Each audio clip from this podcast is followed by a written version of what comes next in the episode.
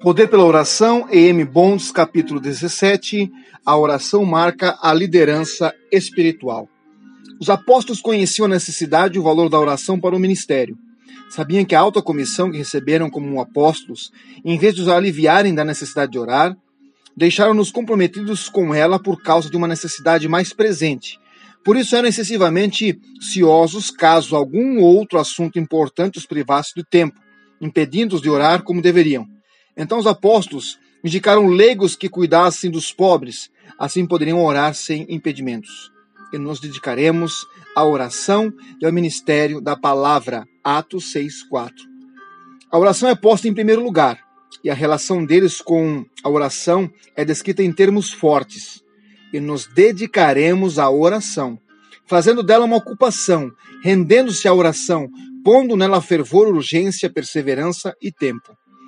Como esses homens santos apostólicos dedicaram-se à obra divina de oração, Paulo diz: Noite e dia insistimos em orar. 1 Tessalonicenses 3:10. É o consenso da dedicação apostólica. Como esse pregador do Novo Testamento deram-se em oração ao povo de Deus, como ele expõe Deus em potencial total nas suas igrejas, com as orações que fazem, esses apóstolos santos não pensavam de forma vã e fantasiosa que tinham cumprido os seus elevados e solenes deveres ao pronunciar a palavra de Deus com fidelidade, mas pregavam para que a mensagem tivesse aderência e conteúdo pelo ardor e insistência do que oravam. A oração apostólica era tão árdua, laboriosa e imperativa quanto a pregação apostólica. Eles oravam poderosamente dia e noite para levar o seu povo a mais altas regiões de fé e santidade. Oravam ainda mais poderosamente para se manterem nessa elevada altitude espiritual. O pregador que na escola de Cristo nunca aprendeu a elevada e divina arte da intercessão por seu povo, nunca aprenderá a arte da pregação. Apesar de ser possível derramar homilética a toneladas sobre eles, e apesar de ser o gênio mais talentoso na preparação do sermão e não na pregação em si, a oração dos líderes apostólicos dos santos Muitos fazem pelo surgimento de santos entre os que não são apóstolos. Se os líderes da igreja nos anos que seguiram tivessem sido tão reservados à oração por seu povo quanto os apóstolos, os dias sombrios da mundanidade e apostasia talvez não desfigurassem a história, não ofuscassem a glória e não retivessem o progresso da igreja. A oração apostólica faz santos apostólicos e mantém os tempos apostólicos de pureza e poder da igreja. Altivez da alma, pureza e grandeza de motivos, altruísmo, autossacrifício, trabalho árduo e exaustivo, ardor de espírito, discernimento divino são os requisitos para ser o intercessor em favor de homens. O pregador deve entregar-se à oração por seu povo, não simplesmente para que sejam salvos, mas para que sejam poderosamente salvos. Os apóstolos entregam sua oração para que seus santos pudessem ser santos, não para que tivessem inclinação para alguma coisa de Deus, mas para que habitassem neles toda a plenitude de Deus. Colossenses 1,19.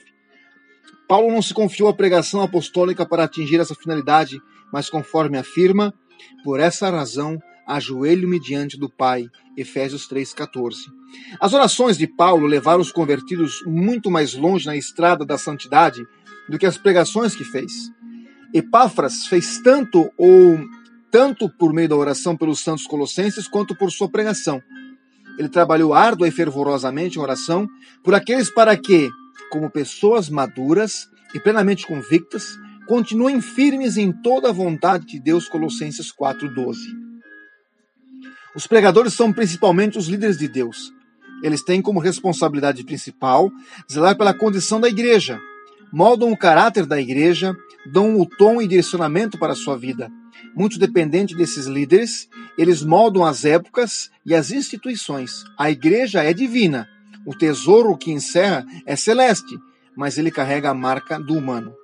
O tesouro está em vasos de barro e assume o cheiro de vaso. A igreja de Deus faz seus líderes e é feita por eles.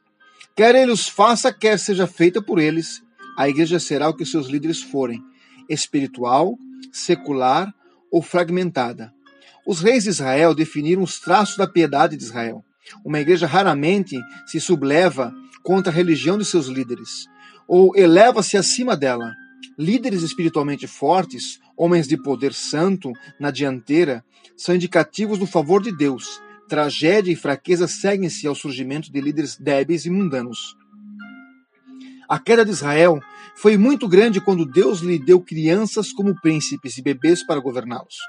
Nenhuma condição feliz é predita pelos profetas quando crianças oprimem a nação de Israel, de Deus e mulheres governam. Tempos de liderança espiritual são tempos de grande prosperidade espiritual para a igreja. A oração é um dos elementos de destaque na liderança espiritual robusta. Homens de oração poderosa são homens de poder e dão forma às coisas. O poder deles está em Deus e dá passos de conquista. Como um homem pode pregar se não receber a mensagem diretamente de Deus no refúgio secreto? Como ele pode pregar sem que a sua fé tenha sido vivificada, sua visão aclarada e seu coração aquecido no refúgio de Deus?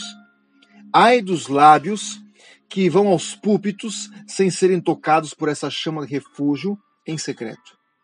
Áridos e sem unção sempre serão, e verdades divinas nunca sairão com o poder dos seus lábios. No que se refere a um interesse reais da religião, um púlpito sem um refúgio sempre será uma coisa estéril. Um pregador pode pregar de maneira oficial, agradável, instruída, mas exige uma distância imensurável entre esse tipo de pregação e a semeadura da semente preciosa de Deus, feita com mãos santas, acompanhada do coração que ora e chora. O ministério desprovido do coração e da oração é o agente funerário de toda a verdade de Deus e da Igreja de Deus. Ele pode ter o caixão mais caro, as flores mais exuberantes, mas é um funeral, apesar da arrumação encantadora. Um cristão que não ora nunca aprenderá a verdade de Deus. Um ministério sem oração nunca será capaz de ensinar a verdade de Deus. Eras de glória milenar perderam-se por causa da igreja que não ora. A vida do nosso Senhor foi postergada indefinitivamente por uma igreja que não ora. O inferno aumentou suas instalações e encheu suas cavernas medonhas na presença do culto morto de uma igreja que não ora. A melhor e a maior oferenda é a da oração. Se os pregadores do século XX aprendessem bem a lição da oração e fizessem pleno uso do poder da oração, o milênio chegará a seu meio-dia antes do século encerrar-se. Orem continuamente. 1 Tessalonicenses 5,17. É o chamado clamoroso aos pregadores do século XX. Se o século XX puser as mãos em um seus, teus, seus textos, pensamentos, palavras e sermões, preparados no refúgio, o século seguinte será novo céu e nova terra.